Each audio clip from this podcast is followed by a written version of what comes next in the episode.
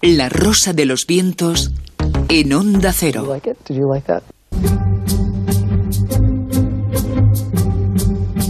Materia reservada 2.0. Atención al titular, importante, importantísimo en este tiempo que nos ha tocado vivir. 2020, los hackers, un grupo de hackers, está intentando robar las fórmulas de las vacunas contra el coronavirus. ¿A qué intereses obedecen este equipo de hackers?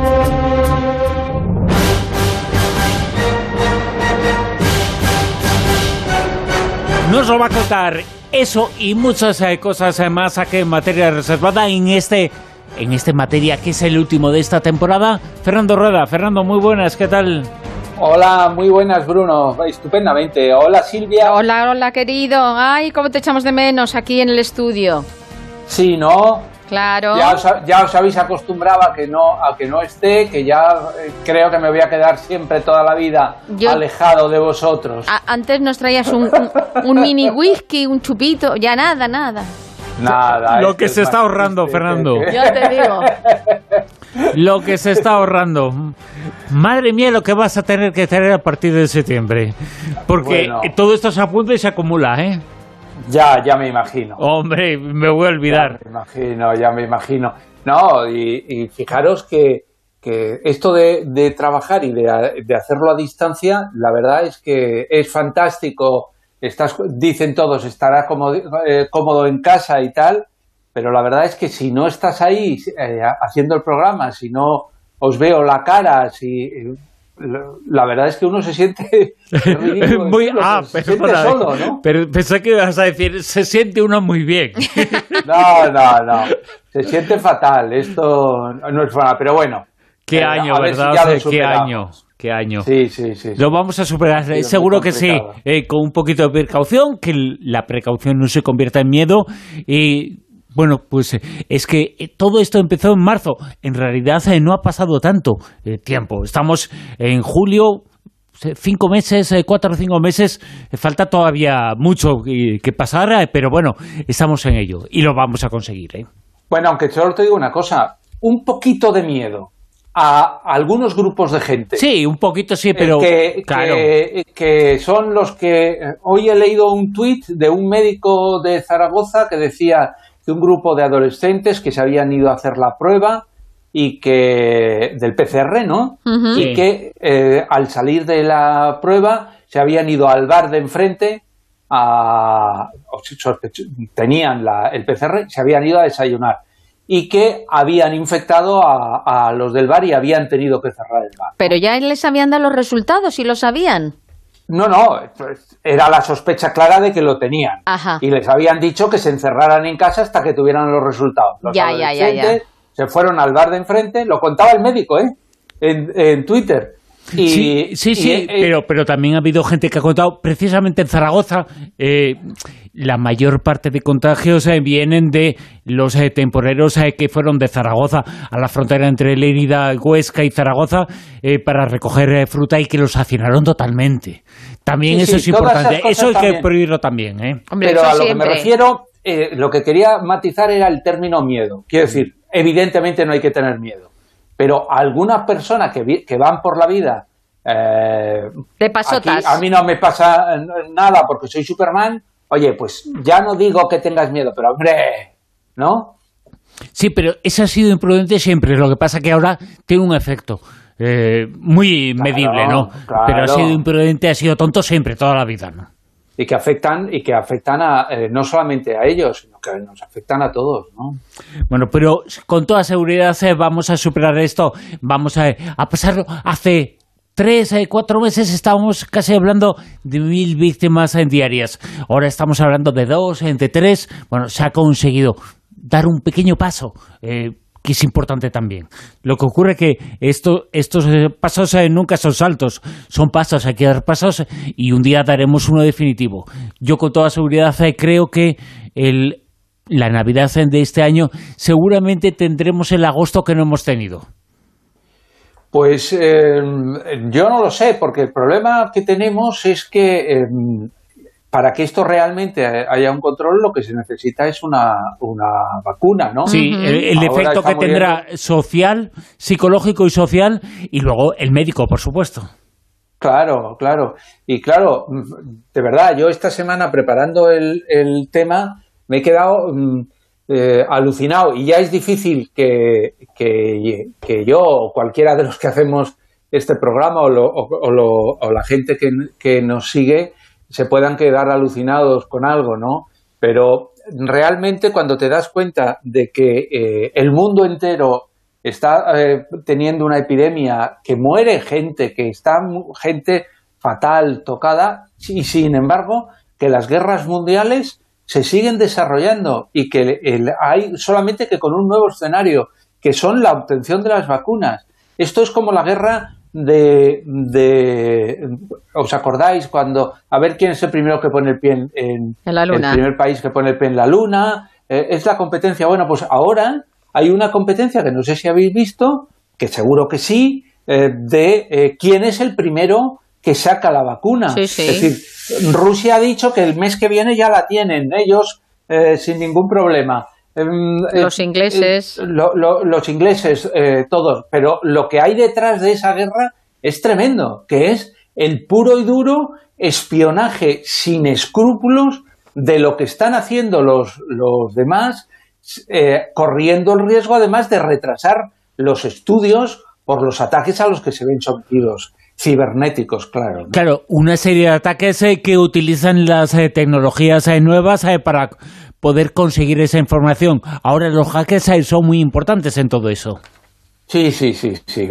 fijaros que hay guerras en, varios frentes. Esta semana el gobierno de, Estados Unidos ha presentado una, demanda en uno de sus tribunales contra dos ciudadanos chinos Mm, Li Xiaoyu y Dun y así, que no dicen nada y que nadie sabe quiénes son, que viven en China además, ¿no? A los que acusan de, bueno, de, de 11 cargos. Básicamente es de eh, atacar a, a 13 empresas localizadas en Estados Unidos y 12 compañías eh, eh, en el extranjero. ¿Para qué? Para robarles el tema las fórmulas de la, de la vacuna, aparte de para robar otro tipo de, tecnología, porque como vamos a ver hoy, los atacantes, eh, estos grupos que están tratando de robar las fórmulas, los datos eh, en, estas investigaciones de la, de la vacuna, son los mismos que habitualmente se dedican a robar tecnología, a robar eh, a las empresas, a robar información en todo el mundo.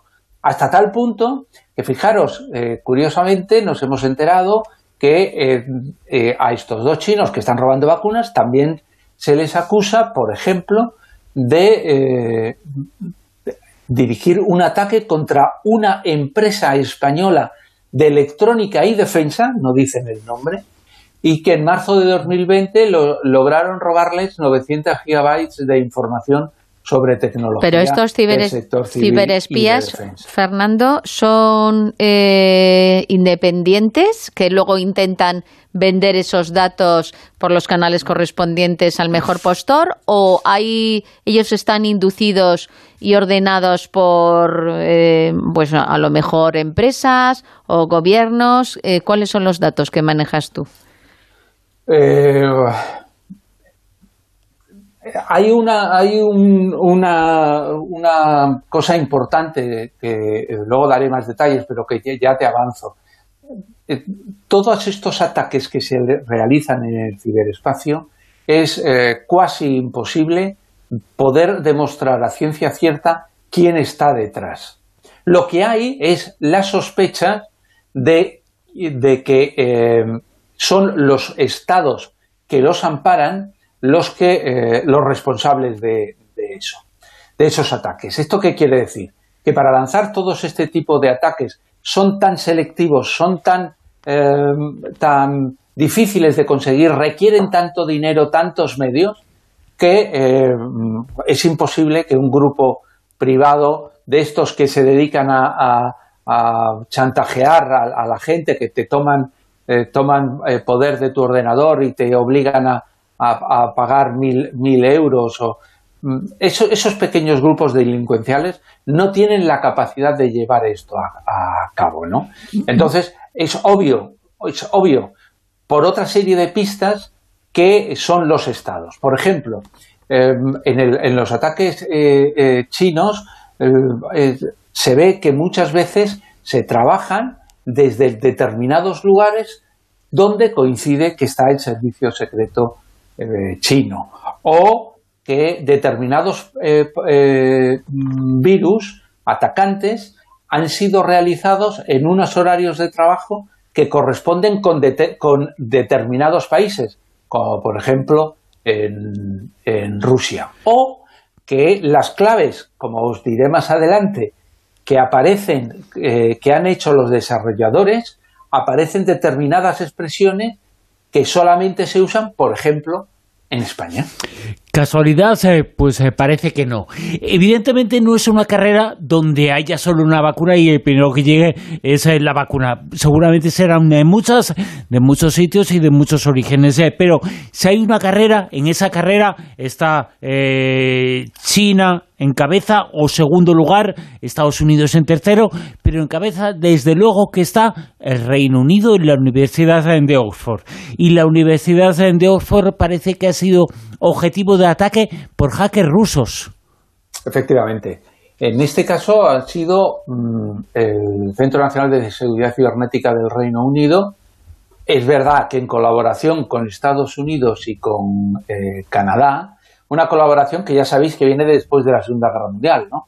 Y que viene de eh, que son, mm, tienen eh, estos dos países, junto con Nueva Zelanda y Australia, tienen lo que se llama Echelon, es decir, que es el sistema de espionaje por satélites más salvaje que hay en, el mundo, ¿no? Entonces estos están acostumbrados a colaborar. Bueno, pues estos han eh, señalado directamente a un grupo que se llama APT-29, que es un grupo ruso, de eh, eh, atacar directamente a los eh, grupos de expertos, investigadores. Y entre los atacantes está el Imperial College de Londres y la Universidad de Oxford. Y entre los atacados. Entre los atacados, sí. que por cierto, eh, que mucho más eh, sobre el Imperial College, evidentemente tiene una participación eh, médica importante muy relevante, pero el Imperial College tiene una serie de, eh, de, personas que han sido las responsables de trazar un poquito el plan de todos los países europeos, entre ellos España, para el confinamiento. Es también importante ese dato. No solamente el tema médico han influido, sino también el tema económico en el tema social. Y el confinamiento en España y en el Reino Unido tiene que ver con ellos. Claro, es que nos estamos centrando hoy en en el tema de, la, de, las vacunas, ¿no? Sí, pero para, que, para que sepamos eh, la relevancia del Imperial College. Eso es, claro. eso es. Pero ah, hay, que, hay que matizar lo que tú has dicho, que eh, está demostrado en todos estos estudios, ¿no? Y es que buscan no solamente la vacuna, sino que buscan información de inteligencia sobre todo el tema del coronavirus. Y ahí es donde ellos eh, quieren, de alguna forma, disponer de esa, eh, de esa información. Lo que pasa es que, claro, cuando se habla, habla de, el tema de Oxford, eh, que están diciendo que la vacuna puede estar en cualquier eh, en, los próximos meses, ¿no? Y que además están con una perspectiva que es suministrar 2.000 millones de dosis en, en, todo el mundo y que es una vacuna que genera por un lado, generar los anticuerpos ¿no? del nuevo virus, pero por otro lado, parece ser que tiene capacidad para eh, lo que ellos llaman eh, estimular unas células asesinas, unos linfocitos, que para que nuestro sistema inmunológico actúe contra esas infecciones. Es decir, que es la repera. Y Oxford ha sido eh, una de esas atacadas por APT-29, ¿no? Y aquí esto ha generado, por ejemplo, que el, que el secretario de Relaciones Exteriores británico, Dominic Raab, diga que es totalmente inaceptable que los servicios de inteligencia rusos eh, lleven a cabo este tipo de ataques. Sin embargo, el portavoz del Kremlin, eh, Dmitry Peskov, ha dicho que ellos no tienen nada que ver, ¿no? Es decir, que entramos en un tema en el cual mm, eh, es un tema moral también, ¿no?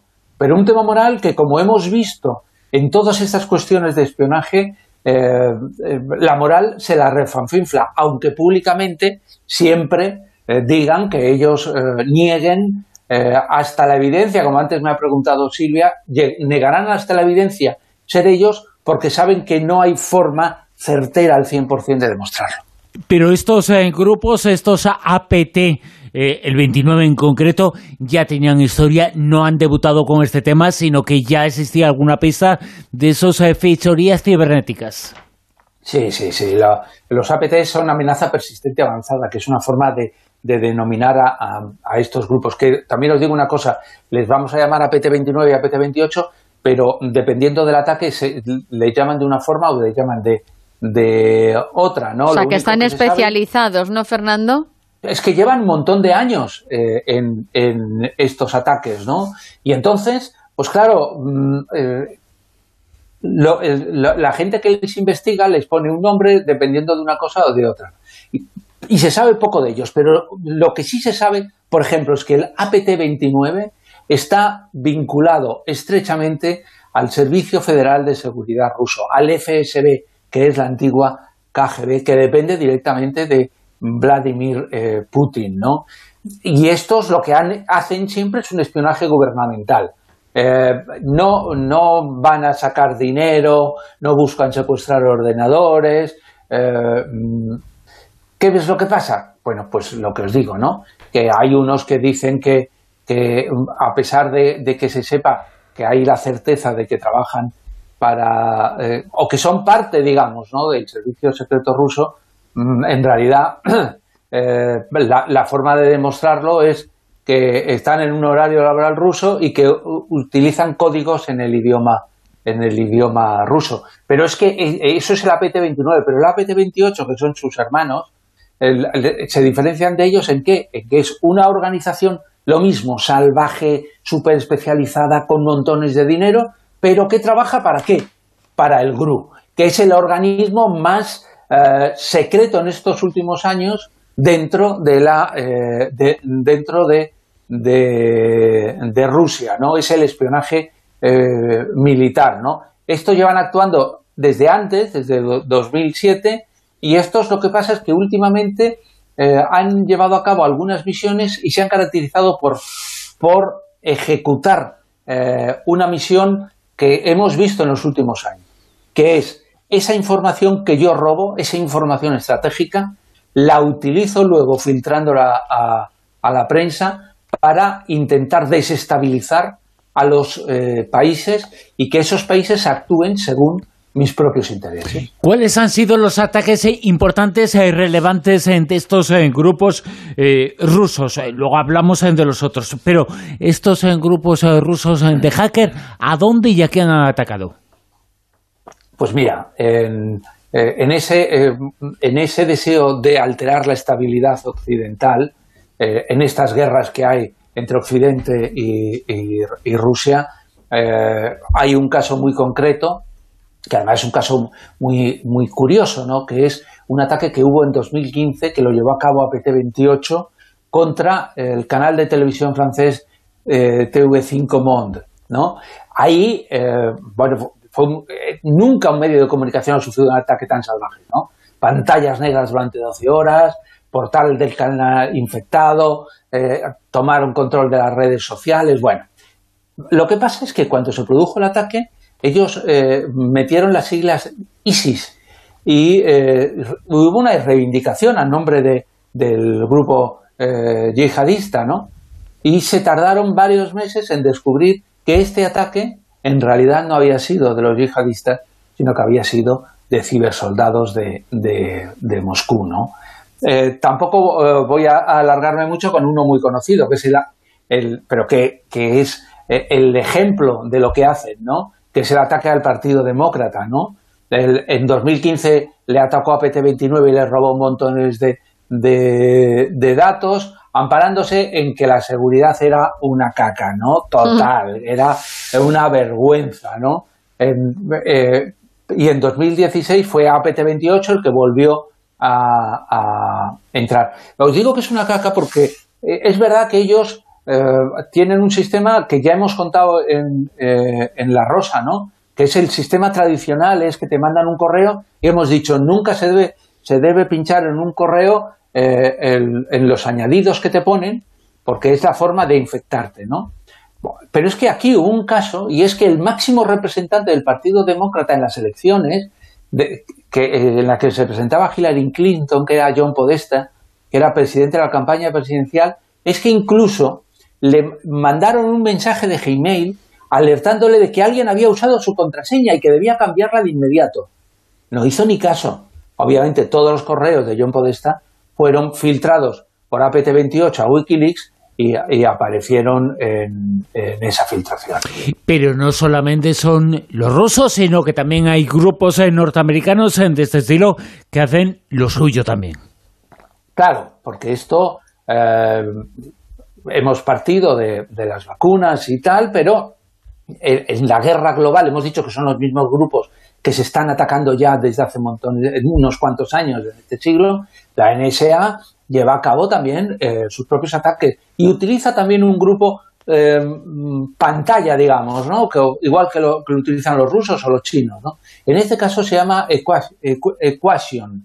Equation es un grupo de ciberguerra que, eh, cuya especialidad es llevar a cabo las investigaciones que permiten crear troyanos ¿no? con capacidades que, que mm, Ahora ya no nos sorprende porque ya las hemos conocido, pero absolutamente alucinantes. Y os recuerdo un ejemplo. Por ejemplo, e-, Equation creó el virus Stuxnet. Stuxnet era un, virus que metieron en la planta nuclear iraní de Natanz, ¿os acordáis cuando estaban eh, en, todo el proceso de crear sus armas nucleares? Y este virus entró y, bueno, les robó toda la información secreta, pero además estuvo eh, paseándose Hoy hemos eh, perdido a Fernando, parece que lo hemos eh, perdido. Estamos hablando de cómo los eh, hackers están haciendo ataques, están llevando ataques contra aquellas instituciones, en grupos que están investigando, que están logrando conseguir buenas cosas en relación a las vacunas. El tema fundamental de este año también está siendo objeto de espionaje y objeto, Fernando, ya te hemos recuperado también del ataque de los espías, esta vez convertidos en hackers. Sí, eh, es que no sé si me habéis oído lo de Stuxnet. Sí, sí, sí, sí, eso sí. Que era eh, un virus que tiene una capacidad de eh, convertirse en arma destructiva, ¿no? con la y que se cargó las centrifugadoras, ¿no? Eso fue absolutamente tremendo, ¿no? Bueno, Estados Unidos, igual que Rusia, Ecuación ha infectado a ordenadores de más de 30 países, ¿no? Y y que se ha descubierto posteriormente, ¿no? Y, ellos también eh, hacen lo mismo. ¿A quién infectan? A multinacionales, a bancos, es verdad que también a grupos terroristas yihadistas. Eh, bueno, eh, digamos que en esta guerra todos son enemigos. ¿no? Y España no queda al margen. También hay grupos de hackers de nuestro país, y vamos a ser menos. Sí, claro. Y, cuidado, que aquí habría que decir aquello del orgullo patrio. Sí, sí, sí. Porque demuestra, demuestra que España ya en, el año, eh, a principio de los años 2000 ya tenía una tecnología absolutamente alta en este terreno.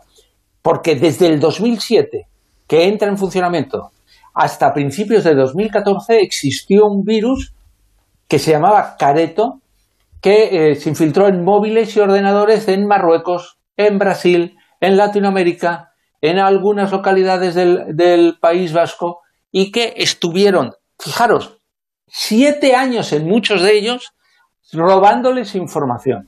Hasta que Kaspersky, eh, la, firma de, de, ciberseguridad, lo descubrió y en el momento en que lo anunció en febrero de 2014, bueno, pues eh, de repente, curiosamente, el troyano se desactivó en todos los ordenadores, ¿no? Y este tenía una capacidad también total, ¿no? Desde robar las pulsaciones del teclado, escuchar las conversaciones, apoderarse de los ficheros. solamente que aquí eran más patrios y entonces eh, los enlaces que mandaban a la, a la gente pues eran de periódicos ingleses como The Guardian, pero también como el periódico El, País, ¿no? Durante... Y, bueno, y, no se sabe eh, qué pasó a partir de 2014, pero seguro que, existen otros virus. Y antes decías que había un lenguaje especial que utilizan los españoles y que a veces se detecta eh, que, es un lenguaje entre ellos, que, para que no lo puedan utilizar otros, otros eh, espías, ¿no? Sí, sí, sí, sí, porque es que cuando se, descubre, cuando se descubrió Careto, una de las cosas que dijeron es que había determinadas frases, no me acuerdo ahora eh, de cuáles, pero del, del estilo eh, eh, no, por mucho madrugar amanece más temprano. Es decir, frases que pone el, el que lo realiza, que son frases típicas del país en el que hace, ¿no? Y vocabulario y, cosas. Es decir, eh, también es verdad que esto puede ser, que es lo que dicen los especialistas, ¿no? Puede que los rusos hagan, hagan, hubieran hecho careto, ¿no? Y que hubieran metido estas frases para, para, para dirigir a España, ¿no? Bueno, todo eso es posible, ¿no? Pero también es verdad que te das cuenta por los objetivos que tenía Caretos, Careto, que eran eh, toda la zona de influencia de, de, los españoles, incluido Gibraltar, por ejemplo. Es decir, que, que se ve claramente que, que bueno, que España estaba también en esa guerra. De todo lo que nos estamos enterando y seguramente solo la punta del iceberg de todo lo que está eh, pasando. En la siguiente temporada Fernando nos comentará muchas eh, más cosas eh, que poco a poco se irán conociendo sobre lo que está pasando, sobre el espionaje en relación con la vacuna, en relación con el coronavirus, y con la pandemia. Está claro, Fernando, que los espías han teletrabajado, ¿eh? Sí, sí, sí, sí, totalmente. Ahora, que estás en la operación Centollo, ¿no, Fernando? Ahora estoy en la operación Centollo, pero es una operación muy importante porque es básica para, para el futuro, ¿no? Si no te tomas unos buenos centollos durante el verano, pues imagínate, ¿no? No puedes llegar y seguir trabajando. Eh, eh, ni que estuvieras en Galicia. ¿Quién ha dicho eso? Exactamente. Por los centollos, ¿no? Oye, por cierto, hablando de gallegos, hay uno muy importante, muy relevante, muy conocidos. Fue papa, llegó a ser papa. El papa gallego, Juan Pablo I. Y tirar de la manta. ¿Te parece, Fernando? O Juan Pablo II. Hablaremos del segundo. Pues hablaremos del segundo, que lo intentaron asesinar al segundo. Al primero es posible que lo cumplieran, ¿eh? Que lo asesinaran. Sí, sí. Venga, pues eh, tiramos de la manta un poquito, ¿te parece? Venga, vale. Venga. Era polaco, desde luego, Juan Pablo II. Su intento de asesinato ha implicado a mucha gente. Todavía no se sabe la verdad, pero hay nuevos datos sobre la implicación de algunos servicios secretos en toda esta historia. Fernando, cuéntanos. El lunes 4 de mayo de 1998 encontraron muertos en sus aposentos en el interior del Vaticano al recientemente nombrado jefe de la Guardia, Alois Sterman, a su mujer Gladys Mesa y al vicecaporal de la Guardia, Frederick Tornay. Un misterio que conmocionó al pequeño Estado, pero que no tardó en ser explicado al descubrirse el pasado oculto y tenebroso de Sterman. Marcus Wolf, uno de los más importantes espías del siglo XX, que dirigió la Stasi durante la Guerra Fría, el servicio secreto de la Alemania Oriental, afirmó que el jefe de la Guardia Papal tenía otro patrón, que era el espionaje de la RDA. Estábamos muy orgullosos, dice Wolf, cuando logramos captar a Sterman como agente, porque este hombre tenía un acceso ilimitado al Santo Padre y nosotros con él. La razón de la colaboración de Sterman con la Stasi fue por motivos económicos. Según Wolf, cuando comenzamos a hablar con él, Sterman buscaba un puesto de trabajo en la Guardia Papal y cuando el Vaticano le aceptó, su valor aumentó considerablemente para nosotros. El topo Sterman, conocido en clave con el nombre de Werder, cobraba mensualmente de la Stasi lo que ahora serían 900 euros, una cantidad similar a la que percibía cuando entró a formar parte de la Guardia Suiza. Nuevos datos vinieron a contrastar que Sterman era autor. En el Instituto Gauck, donde se guardaba la información de la Stasi, figuraba la ficha de Werder con fecha de 29 de agosto de 1979, cuando el ansioso aspirante a espía ofreció sus servicios a la RDA y había otra del 1 de mayo de 1980, cuando firmó el contrato definitivo de colaboración con la Stasi. Estas fechas referidas a Verde coinciden, atención, con la solicitud de ingreso y la de incorporación de Sterman al ejército vaticano. Y es que en aquella época el Papa polaco Juan Pablo II mantenía perfectas relaciones con los mandatarios de la CIA. Los servicios de inteligencia del bloque comunista siempre creyeron en la existencia de un acuerdo entre el presidente estadounidense Ronald Reagan y Juan Pablo II para apoyar al movimiento Solidaridad de Lech Walesa en Polonia. Este pacto de mutuo interés habría aumentado el intercambio de información, que se visualizó en las siete reuniones mantenidas de 1981 a 1988 entre Juan Pablo II y el director de la CIA, Vernon Walters. Además de Polonia y de otros países del este, en la agenda de las reuniones bilaterales fueron apareciendo América Central, China, Letonia y el terrorismo internacional. Entre los años 1981 y 1984, Sterman envió detallados informes sobre el Papa y sus cardenales a la Stasi utilizando una casilla postal del tren nocturno Roma-Innsbruck. Para ello, llegó a instalar micrófonos en las mismas habitaciones del Papa, cuyas conversaciones más íntimas eran recogidas en cintas, posteriormente enviadas y escuchadas por los hombres de Marcus Suárez. A día de hoy se desconoce oficialmente la causa del asesinato de Stern, su mujer y de Frederick Torray, pero muchos consideran que fueron las últimas víctimas de la red de espionaje del Este en el Vaticano. Si en aquella época hubieran existido los virus informáticos, no habrían podido conseguir la información de Sterman, porque el espionaje del hombre contra el hombre sigue siendo insustituible. ¿Qué historia el intento de asesinato tantos años después, en tantas décadas después de Juan Pablo II, sigue dando muchas informaciones. No sabemos eh, exactamente qué es eh, lo que pasó, sabemos eh, cosas, tenemos piezas, pero la verdad la sabe Alias K, pero no parece que la vaya a dar, ¿eh? No. El hombre que disparó al Papa. Esa es una historia que ya que ya yo creo que se ha contado y que al final nunca sabremos la certeza, pero sí sabremos. Seguramente no lo sabe él a quién estaba siguiendo, de quién seguía órdenes, ¿eh? porque él evidentemente disparó contra el Papa, pero hubo mucho más y hubo mucha gente detrás de él, detrás de ese intento de asesinato, detrás de todo lo que ocurrió, porque Juan Pablo II, eh, guste o no, pero Juan Pablo II marcó un antes y un después en la historia del Vaticano. Sí, sí, y, sobre todo porque Juan Pablo II eh, fue la persona que facilitó de una forma absolutamente alucinante la caída del muro de, Berlín y de todos los países, ¿no? Decir, él con sus gestiones, él con todas esas cosas, ayudó en ese tema, ¿no? Y entonces, obviamente, los servicios secretos del Pacto de Varsovia eh, les caía, pero que muy mal, muy mal, ¿no? El asunto es, ¿quién está ahora espiando al Papa Francisco? Si lo sabes ya, no nos lo digas. Dínoslo después del verano. Y si no lo sabes, te lo mandamos como deberes para la temporada que viene. Vale, pues a, la vuelta hablamos de, quién espía al Vaticano. Hace 22 años se comenzó esta aventura en La Rosa de los Vientos en 22 eh, temporadas con Fernando Rueda también. Eh, Fernando, muchas eh, gracias eh, por todos los años pasados y los que vienen en el futuro. Mucho mundo del espionaje, mucha actualidad y todo lo que se debe estar escribiendo ahora. Madre mía, lo que nos tienes que contar. Mamá, mamá, mamá mía. Bueno, entonces nos vemos la temporada que viene. Pues sí, sí, sí. Nos traes todos los datos de la operación Centollo y de paso una muestra. Fernando Rueda, mil gracias. Un beso. Besos para todos. Chao.